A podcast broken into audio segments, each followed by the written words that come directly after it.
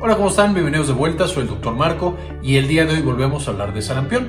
Desde la semana pasada que tuvimos el aviso de que había un caso nuevo de sarampión en la Ciudad de México, que hace 20 años que no teníamos casos, les dejo el enlace en la parte de arriba para que chequen esa noticia. Ahorita vamos en cuatro casos. Entonces me parece muy importante, especialmente sabiendo que cada vez hay más casos y más brotes de sarampión en el mundo, eh, me parece muy importante hablar de esta enfermedad una vez más. Aunque ya estábamos cerca de tenerla controlada, vuelve a ser muy importante hacer énfasis en la prevención y el tratamiento de esta patología que es tan contagiosa. Entonces hoy de eso es de lo que vamos a hablar. Vamos a taclar entonces el día de hoy la enfermedad conocida como sarampión. Entonces el sarampión es eh, uno de los patógenos más contagiosos del mundo. Es un virus que es súper, súper contagioso. Pertenece al grupo de los morbillivirus y va a transmitirse como muchos de los virus extremadamente contagiosos a través del aire. Una vez que llega a nuestro cuerpo va a causar una infección sistémica que característicamente genera un exantema. Es decir, vamos a tener en la piel, la manifestación más visible, eh, unas pápulas que son como unos granitos pequeñitos que salen en muchas partes de la piel. Importante aquí mencionar que a pesar de que es lo que más eh, asociamos con el sarampión, algunos pacientes que van a tener problemas con su sistema inmunológico pueden no presentar en ningún momento este exantema o el enantema, que es lo mismo, pero las bolitas en mucosas, especialmente en la boca, que son las manchas de Koplik que ahorita vamos a mencionar. En algunos pacientes puede llegar incluso a ser letal. No solamente severo, no solamente generar complicaciones, sino incluso matar a estos pacientes. Por supuesto, aquí incluiríamos a pacientes de nuevo que tienen problemas con su sistema inmunológico, problemas que tienen deficiencias de vitamina A y los van a matar debido a complicaciones severas como el CRUP que es una complicación de la vía aérea en la que se cierra literalmente la, vía aérea y no podemos respirar al, nivel de la laringe y se, literal es una obstrucción completa, se asfixia ese paciente. Neumonía, que va a ser la complicación más frecuente y en algunos casos puede llevar a la muerte del paciente, y la encefalitis. Eh, que por supuesto es cuando el virus llega al sistema nervioso y va a generar directamente inflamación del cerebro. Debido a su alto, alta contagiosidad, va a tener un potencial también muy alto para epidemias y para pandemias. De hecho, la única razón por la que no hemos tenido de estas últimamente es debido a la alta tasa de vacunación que tenemos afortunadamente en algunos países, incluidos muchos de América Latina y especialmente México, que tiene tasas muy altas, aunque veremos están, han ido cayendo a través de los años y su único reservorio es el humano. Esto significa que el virus solamente vive en seres humanos y va a pasar de un ser humano a otro. Esto por supuesto son muy buenas noticias, entre comillas, porque significa que es uno de estos virus que tenemos el gran potencial de erradicar, de desaparecer completamente del planeta y que ya no nos vuelva a preocupar. Por supuesto, lo que necesitamos aquí es que ya ningún paciente esté contagiado y no lo pueda transmitir a nadie más. Lo cual, si mantenemos niveles elevados de eh, eh, inmunidad por la vacuna en todos lados, lo podríamos lograr. Entonces es uno de esos retos de salud que no hemos logrado por cuestiones sociales, por cuestiones políticas, pero que la ciencia y el conocimiento médico ya está aquí y podría llevarnos a desaparecer por completo a este virus tan contagioso y que puede causar tantos problemas. Ahora, ¿qué es lo que sucede? Una persona va a tener contacto con el virus y el virus, por supuesto, va a alojarse en su tracto respiratorio. Entonces ahí llega y empieza a proliferar y empieza, por supuesto, a eh, aumentar el número de virus que tiene esta persona. Nótese que para yo infectarme tuve que tener contacto con alguien que ya tenía este virus. Entonces, en un país como México, que ya no es endémico, ya no tenemos sarampión, de nuevo por el buen trabajo en la vacunación de las personas, para que nosotros tengamos un caso significa que lo importamos, es decir, que viene de otro país en el cual las tasas de vacunación son mucho más bajas. Me gustaría aquí decir que son países eh, que están en vías de desarrollo, sin embargo, por los movimientos antivacunas, tenemos ya que algunos países como Estados Unidos y varios en Europa ya tienen de nuevo algunos casos o, una alta prevalencia de eh, infección por sarampión. Entonces, bueno, ya lo tenemos en el pulmón y en las vías respiratorias, ahí va a empezar a proliferar y cuando alcanza un número bastante alto, entonces va a ser transportado por células del sistema inmunológico al sistema linfático.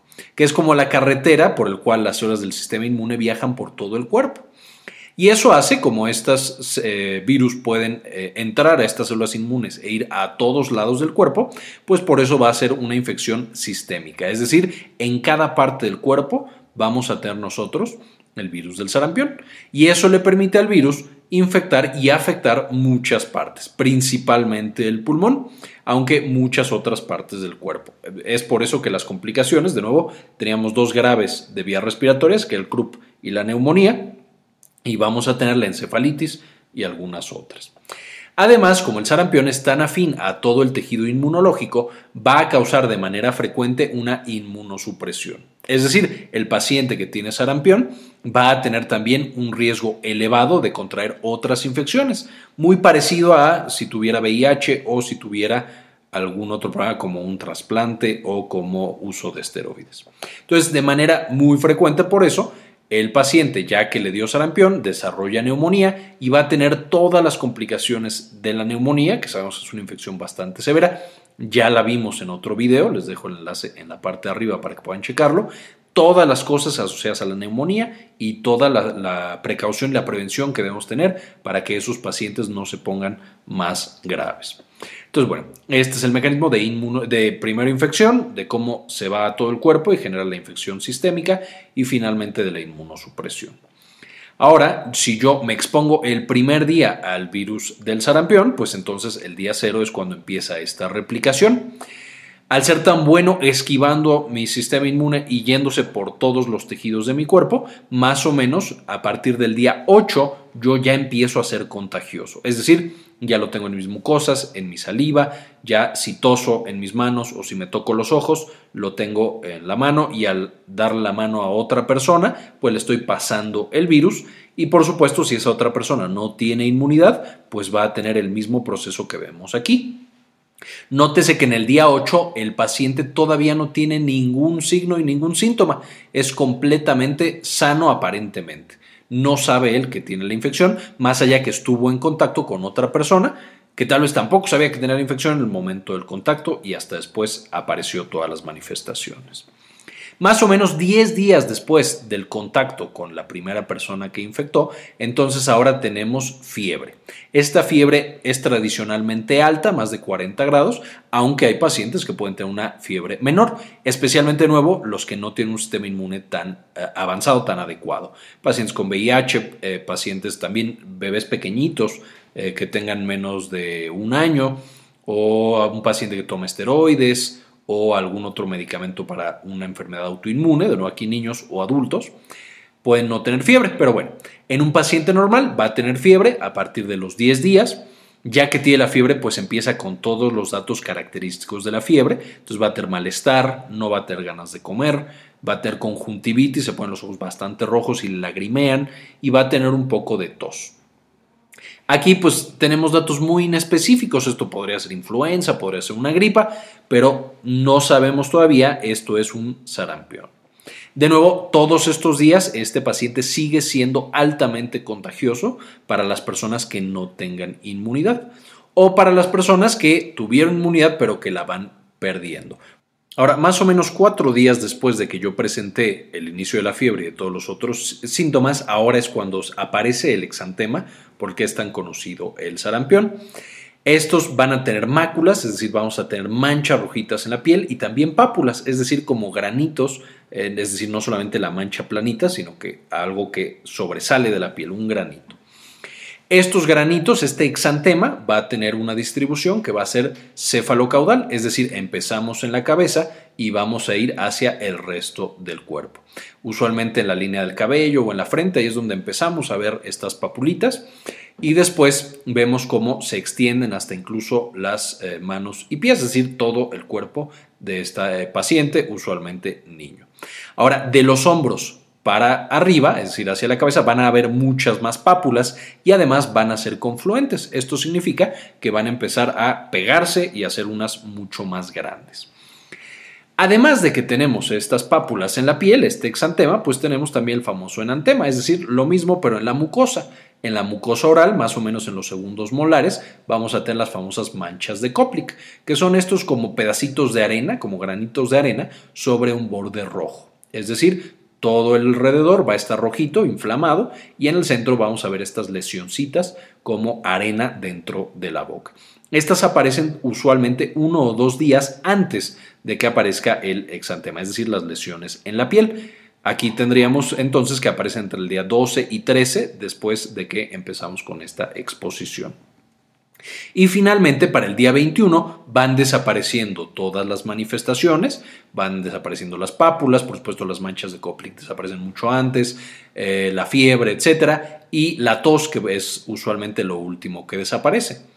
De cuando yo comienzo con las eh, manchas, con las pápulas, eh, ya quedamos que días antes yo ya estoy infectando personas y de cuando desaparecen las manchas, más o menos en el día 18 o 19, todavía van a pasar varios días más, tres o cuatro días más, en los cuales sigo siendo contagioso para cualquier persona que no tenga inmunidad al sarampión.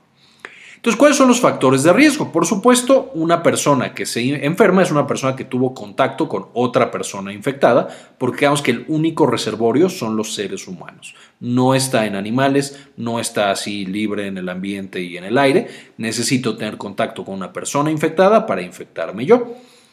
Por supuesto, además de que necesito estar en contacto con una persona infectada, necesito no tener mi esquema de vacunación completo con mis dos dosis de vacuna contra el sarampión. Aquí podría ser también una persona que haya recibido las vacunas, pero que tenga un sistema inmune muy, muy deprimido. De nuevo, eh, los que tenemos aquí abajo. VIH, un paciente con cáncer, esteroides, desnutrición o deficiencias severas de vitamina A. También aquí contamos a las embarazadas porque sí tienen un poco de inmunosupresión, pero además el sarampión durante el embarazo puede llevar a problemas severos durante el mismo, incluso a perder este embarazo.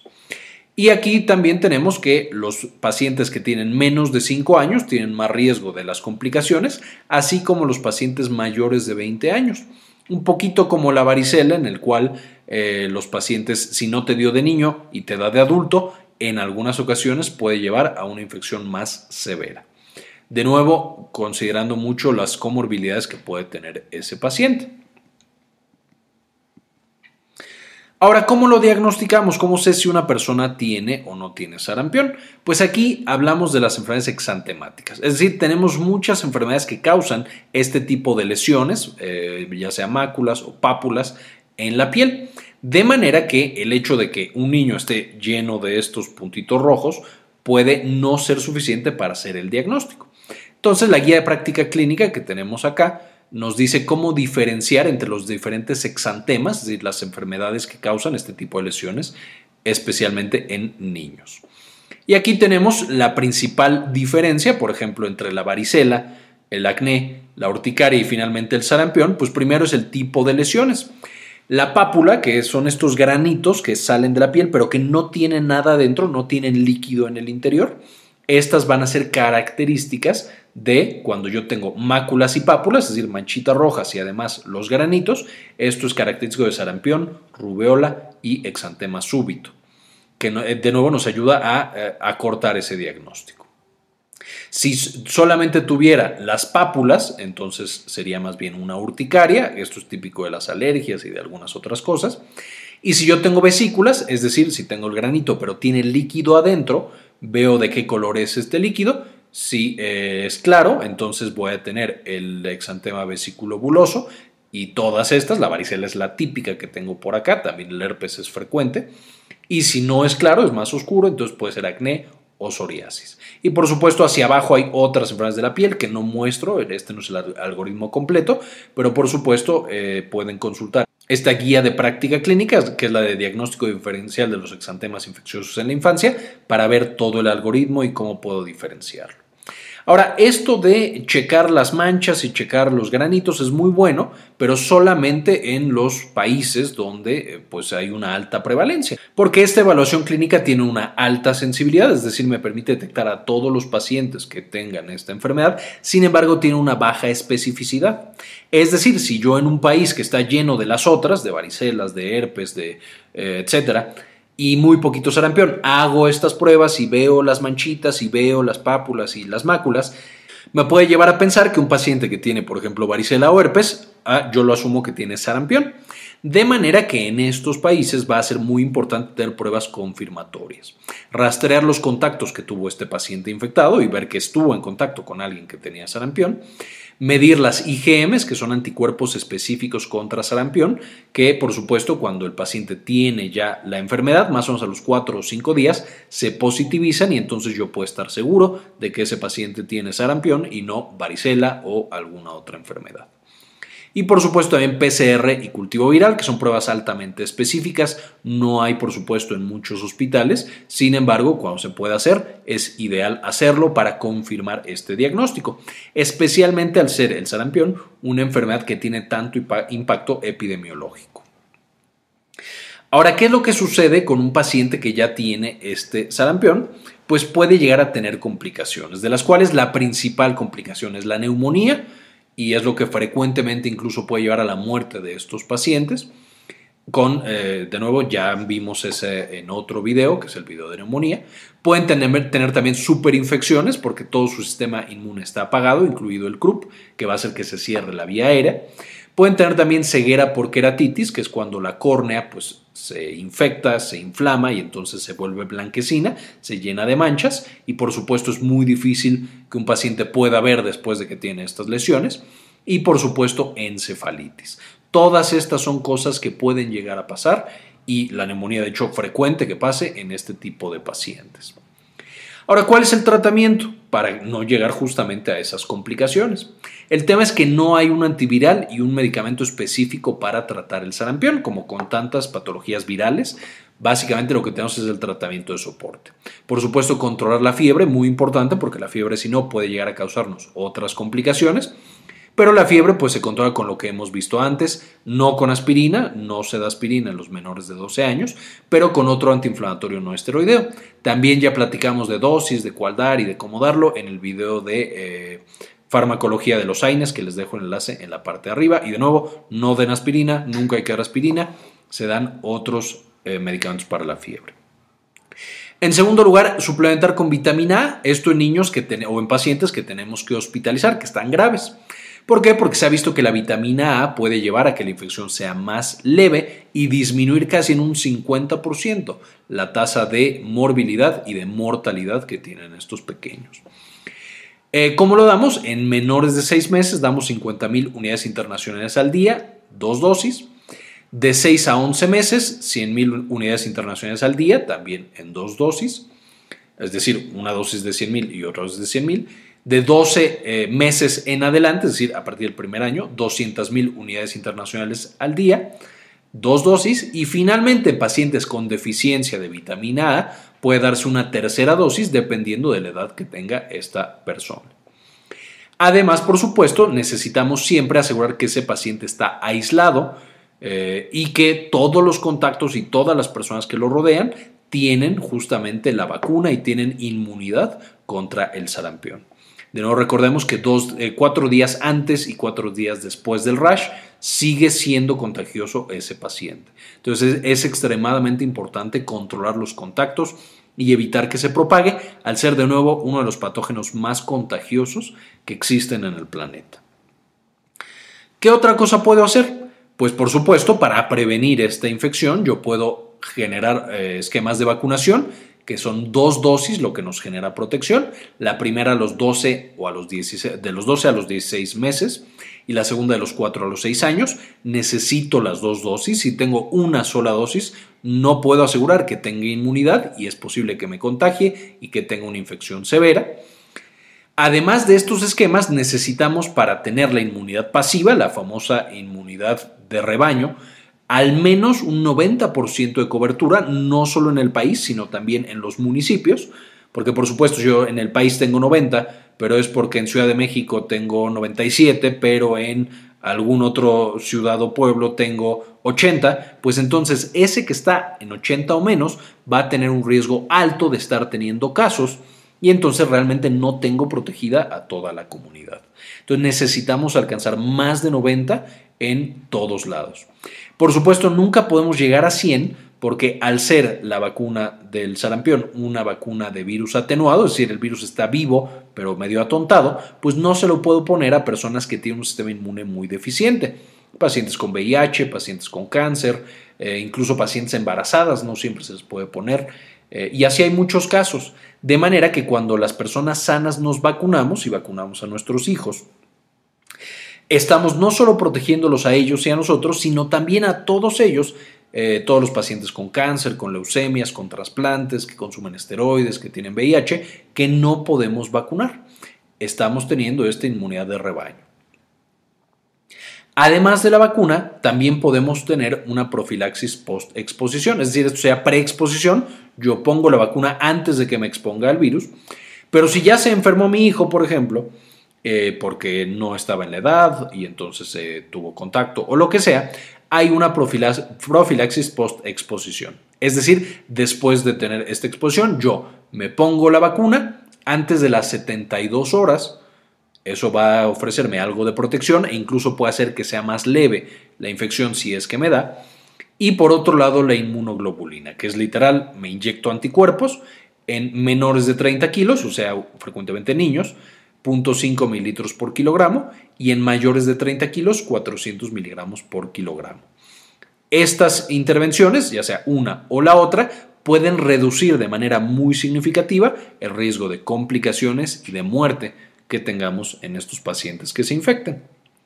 Ahora, ¿funciona la vacuna realmente? Pues sí, aquí podemos tener en este artículo del doctor Strebel eh, vemos los casos de eh, sarampión que había en Estados Unidos, que hay una epidemiología muy fuerte que hacen allá, eh, en el cual cuando empezó la vacuna, más o menos en 1964, a aplicarse, vemos cómo baja de manera extremadamente dramática el número de casos de sarampión que hubo en este país.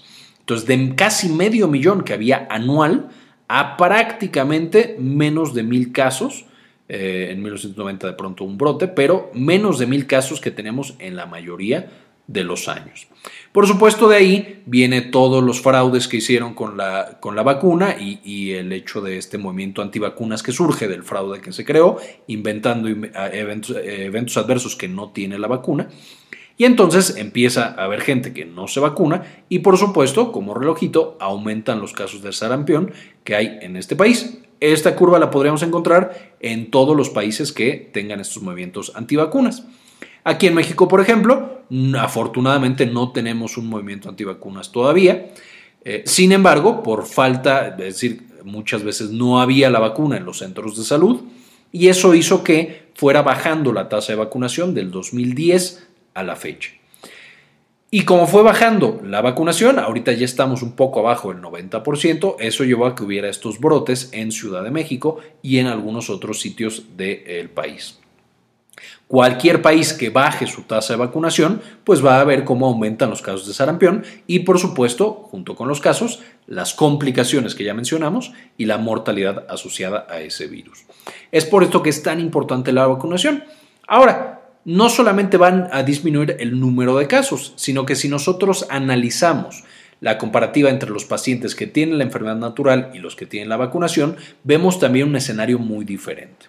Los que se enferman de sarampión y desarrollan otitis media, que es una infección del oído que puede llevar a problemas de la audición, si tienes la enfermedad natural, más o menos entre 7 y 9 por cada 100, van a tener esta complicación, mientras que si te vacunaste y te llega a dar o llegas a tener contacto, pues cero van a tener este eh, evento adverso. Diarrea, 8 por cada 100 versus 0.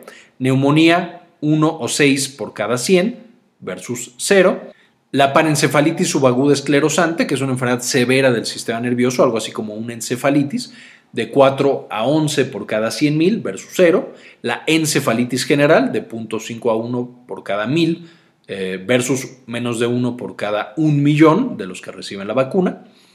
De muertes, más o menos 1 por cada 1000 y en países en vías de desarrollo que no tienen buen acceso a sistemas de salud, como son muchas partes de México y de Latinoamérica, 1 o 15 por cada 100, es decir, el 1 o el 15% de los pacientes que se enfrentan a sarampión van a tener una muerte debido a él versus 0. Mientras que vamos a tener algunas complicaciones que ya son conocidas, como la anafilaxis, que es una reacción alérgica a la vacuna, por eso se aplica en el hospital para poder revertirlo, eh, que son de 2 a 14 por cada millón de personas que le ponemos la vacuna, una disminución en las plaquetas que llevan manchas en la piel, uno por cada 30 mil, y eh, que el paciente desarrolle fiebre y después convulsiones por la fiebre, uno por cada 3.000, aunque por supuesto si damos un buen manejo de la fiebre junto con la vacuna, pues este evento adverso no aparece o es mucho menos frecuente. De manera que les agradezco mucho por quedarse hasta este punto del video. Es muy importante que nos vacunemos y realmente podemos una diferencia siguiendo estas campañas de vacunación, detectando a los casos que tengan sarampión y dándoles un buen manejo y por supuesto educando a todo el mundo en cuanto a este tipo de patologías. Agradezco especialmente a los miembros de Patreon que nos ayudan muchísimo en este canal a generar este tipo de contenido y por supuesto educar al mundo a través de este tipo de videos y otro tipo de proyectos que tenemos fuera de YouTube. En esta ocasión agradezco eh, principalmente a la Infalco, Camila Cerda, María Eugenia y Armando Acuña, que todos los meses ponen de lo que ganan ellos en su salario un pequeño eh, monto, un dólar, cinco dólares, diez dólares, para apoyarnos a seguir con el contenido de este canal y que sigamos creciendo, haciendo cada vez mejor contenido. Entonces, realmente muchísimas gracias a ustedes. Eh, gracias a ustedes es posible lo que hacemos en este canal. Y por supuesto les dejo las referencias eh, de dónde saqué la información y que pueden revisar para saber un poquito más acerca del sarampión. Bien, esto fue todo por el video de hoy. Espero les gustara y le entendieran. No olviden dejar en los comentarios cualquier duda que tengan para que la vayamos contestando con el tiempo. Y también no olviden suscribirse al canal y darle clic a la campanita para que les avisen cada vez que subamos contenido de este tipo e información que puede ser muy relevante para su salud o la salud de las personas que quieran. Y con esto terminamos el video. Muchísimas gracias y como siempre, ayúdenos a cambiar el mundo. Compartan la información.